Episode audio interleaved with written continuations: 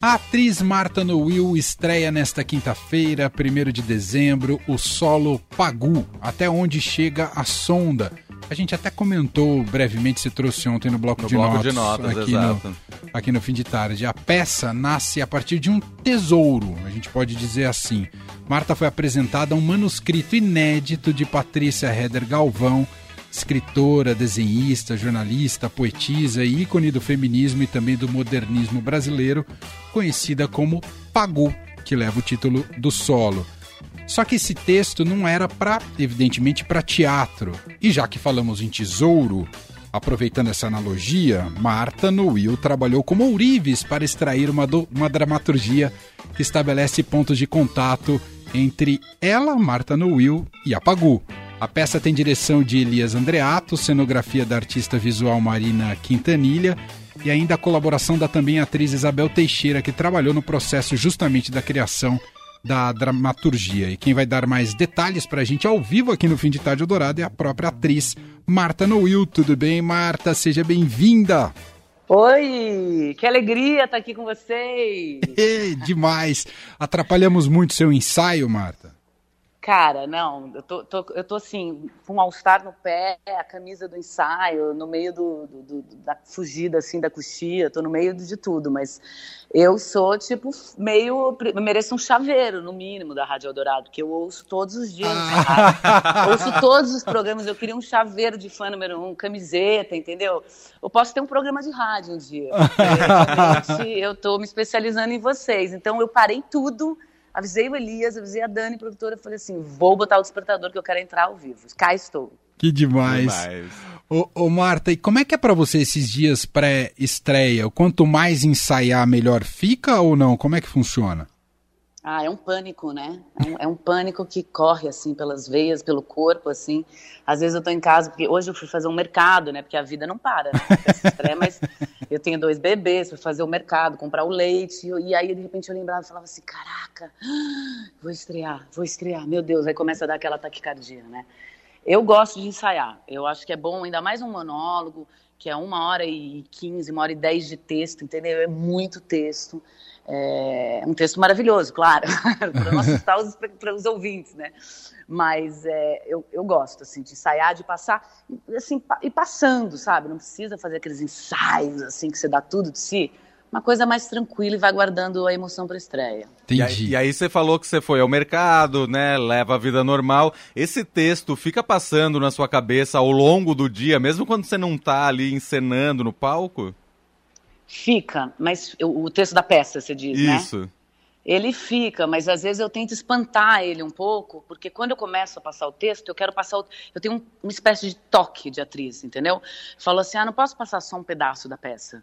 é, ah, eu vou até Perdizes, tem 10 minutos, oba, vou passar um pedaço da peça. Não, eu quero passar a peça inteira, eu tenho, rola um, um toque, um perfeccionismo, assim. Então, eu prefiro nem começar a passar para não, não parar ali na fila do caixa 40 minutos para passar o texto, entendeu? Uhum. E me conta, Marta, você é mais pagu ou mais Marta neste solo?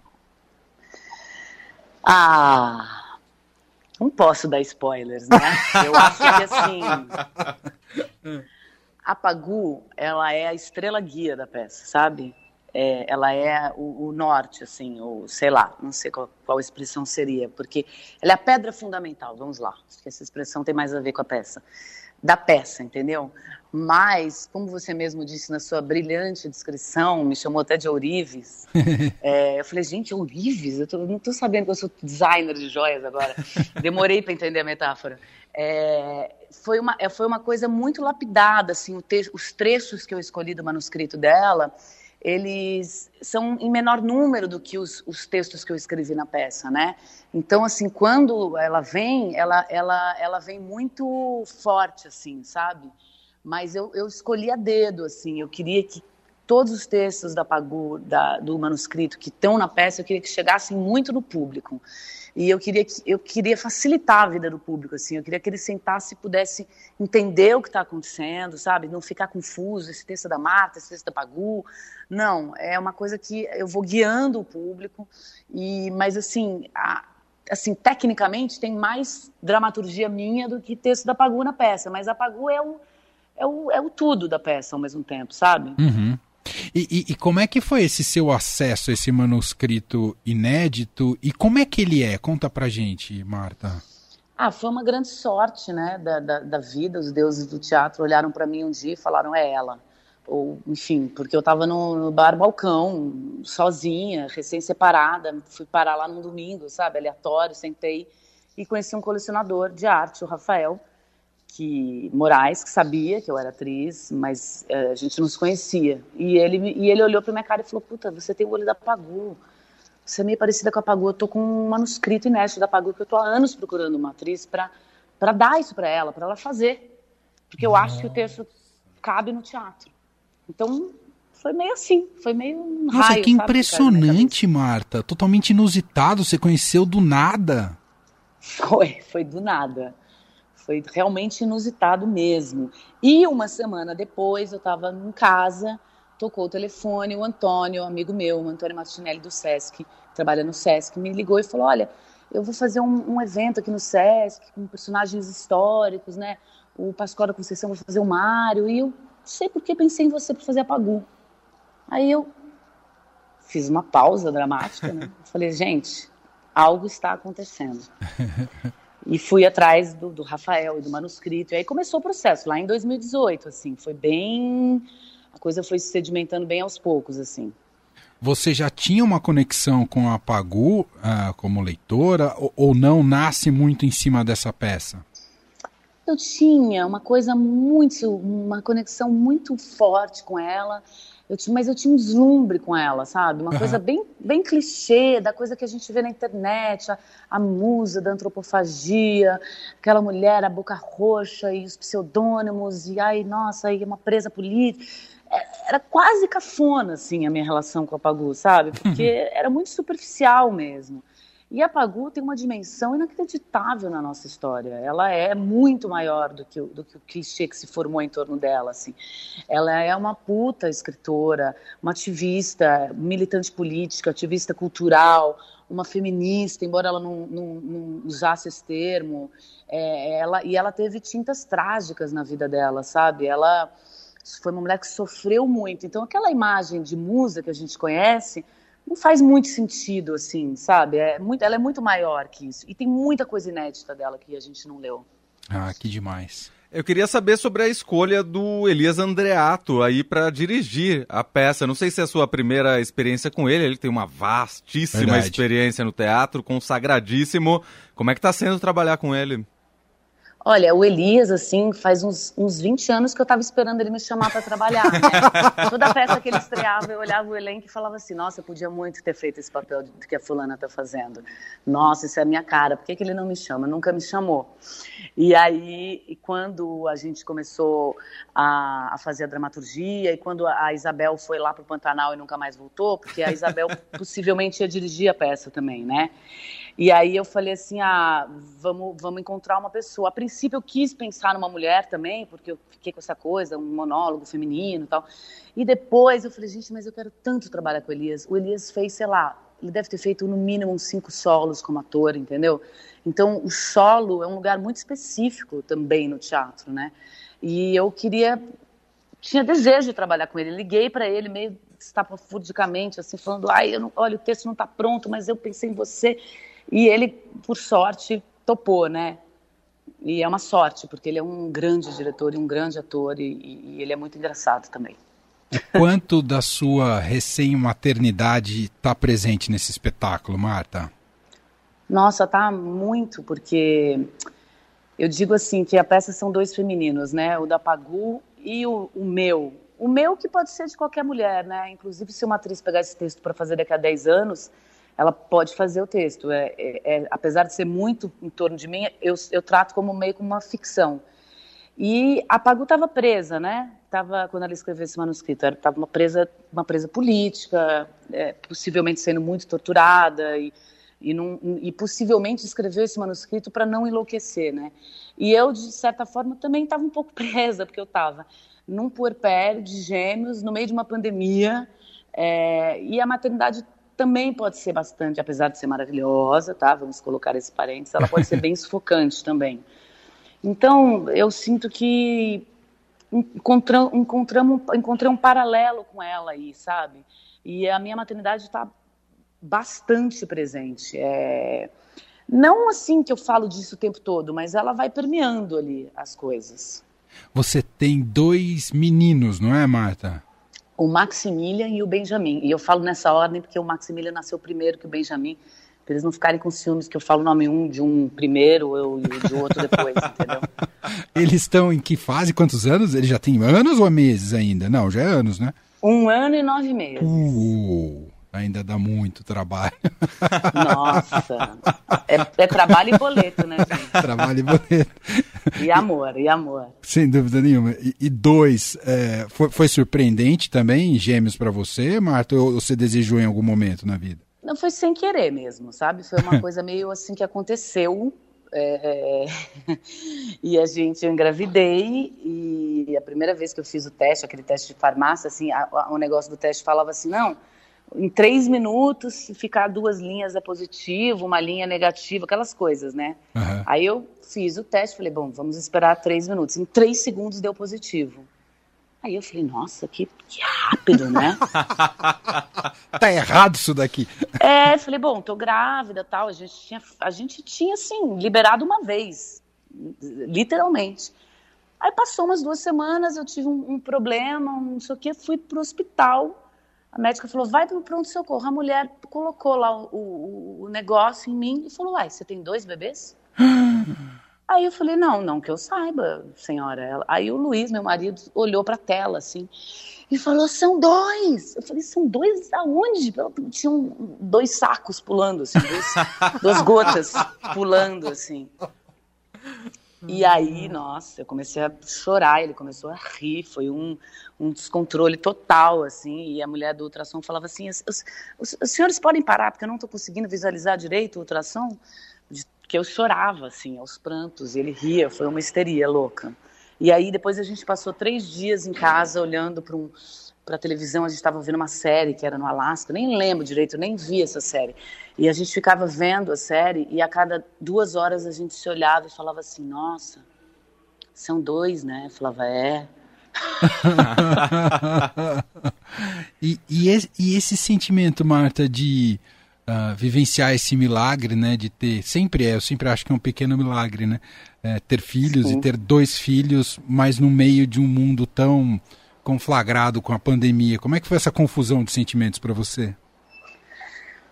É, a, a, é, é, é, uma confusão mesmo. É, é, é, a maior alegria da vida, pelo menos para mim, né? É, e, e, você tá ali assim, eu chorava, eu me lembro que os, o, o, blues, né, aquela, aquela, aquela, aqueles 60 primeiros dias, eu me lembro que eu chorava 18, um dia eu contei, um dia eu falei assim, não, hoje eu vou contar quantas vezes eu vou chorar. E um dia eu contei foram 18 vezes, assim, você chora por nada, você chora de emoção, de, de, de, do milagre da vida que você pariu, entendeu? E depois você chora de desespero, você fala, nunca mais eu vou sair dessa roda de sansara, de leite, cocô, e ficar sem dormir. E você começa a alucinar, porque você não dorme, entendeu? E, e tudo. E aí, e aí você começa a entender também. Os, os primeiros três meses você se, eu me joguei. Eu falei, não, eu não vou pensar em nada. Depois você fala assim, opa, eu preciso começar a voltar um pouquinho para a realidade, né? Voltar para mim. Inclusive, escrever o, o o Pagu e, e fa fazer o projeto foi uma forma também de, de voltar para mim, sabe? Que eu estava precisando muito, assim. Uhum.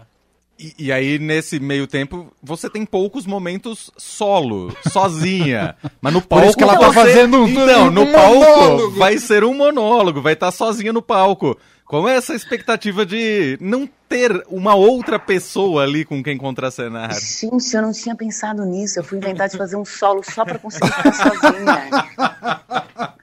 Só que eu chamei um monte de gente para assistir, né? Olha ah, que loucura, atriz. É, eu já fiz outros monólogos. Eu fiz um monólogo quando eu tinha 22 anos. Depois eu fiz uma performance também é, com 25 anos, também era um monólogo. E eu jurei na minha vida que eu nunca mais ia fazer um monólogo. Falei, Nossa. olha, nunca mais, não me venham com monólogos. Eu gosto de gente, eu gosto de ator, eu gosto de jogar a bola pro outro e o outro jogar a bola para mim. Mas a coisa, a coisa se impôs, né? Então, estar tá sozinho em cena é uma coisa. É, muito legal, por um lado, porque você tem o domínio ali da coisa, né? Você está muito jogando com o técnico, o cara que está operando a luz, o som, né? O, o Henrique aqui da, da nossa peça. Mas é, pode ser bem desesperador também. É, tem os dois lados, como tudo, né? Como a maternidade, como, como a vida, assim. Mas é muito legal porque você vai fazendo, jogando com você mesmo, joga com o público e, e você não pode deixar aquela bola eh, cair, né? Eu digo que é escalar uma montanha mesmo, fazer um monólogo. Que demais. Ô Marta, e seus sentimentos também, e sua avaliação sobre este momento de país e tudo que a arte sofreu nos últimos anos e o que tem de perspectivas pela frente? Como é que você enxerga é, sendo uma profissional desse segmento, Marta?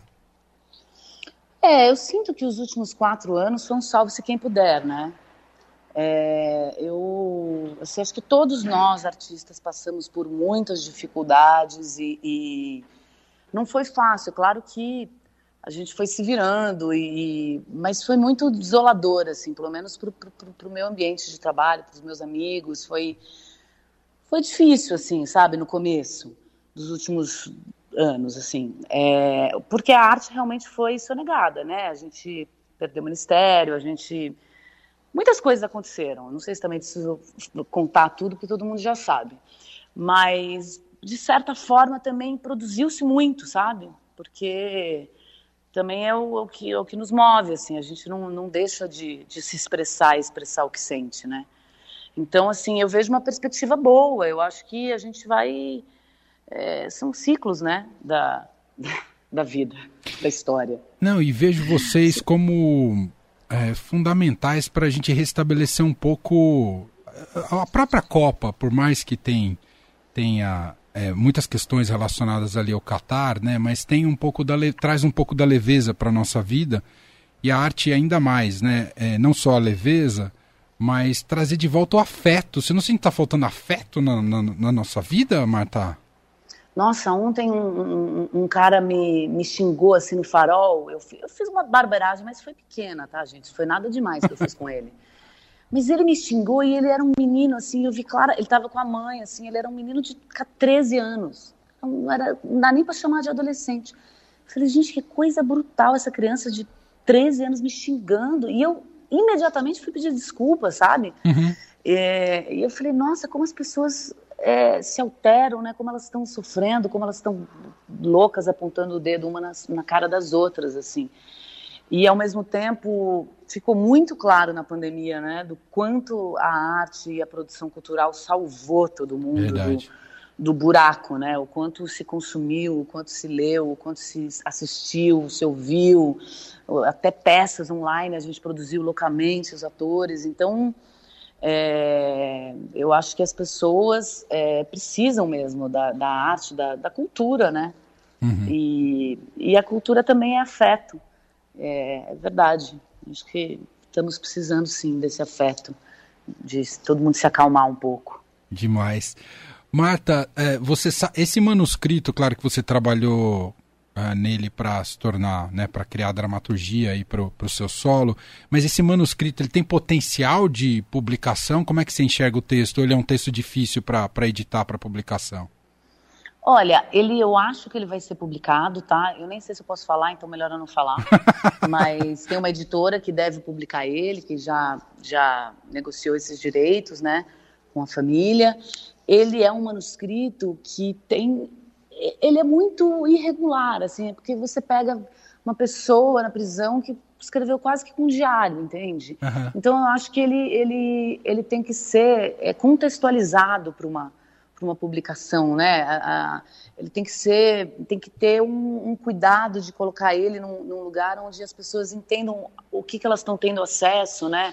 Eu não sei, os, as primeiras versões dos textos que eu escrevo são, eu acho assim, horríveis, entende? Então, é, eu acho que assim, o, eu, eu, não sei, eu não estou dizendo que o texto dela não, não é bom, o texto da Pagu é lindo, assim, eu me apaixonei pelo texto, mas ele é muito louco, assim, e ele tem irregularidades e muitas vezes ele é incompreensível. Então, a pessoa que for publicar isso tem que Entendi. contextualizar, preparar o leitor, entende? Contextualizar de várias formas o, o que, que a pessoa está lendo, né?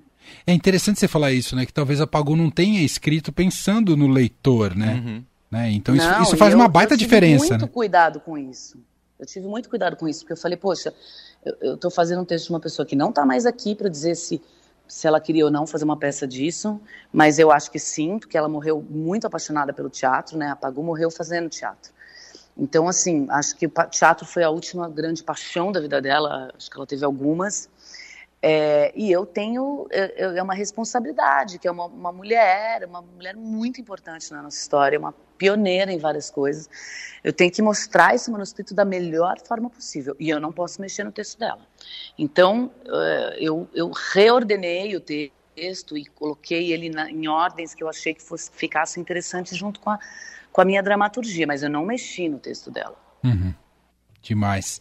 Gente, queria então fazer o convite novamente aqui, Pagu, estreando nesta quinta-feira no Sesc Pompeia, Pagu Até Onde Chega a Sonda, solo de Marta Noil, de terça a sexta, estreia quinta, mas depois fica de terça a sexta, sempre às oito e meia, vai até o dia 16 de dezembro. Uma temporada curta, você pretende levar depois para outros lugares ou, ou, ou, colocar em cartaz também aqui em São Paulo ano que vem? Como é que é, Marta? Sim, só para falar que no dia na sexta, dia 9 e na sexta, dia 16, tem duas sessões extras ah, às 5 e meia da tarde.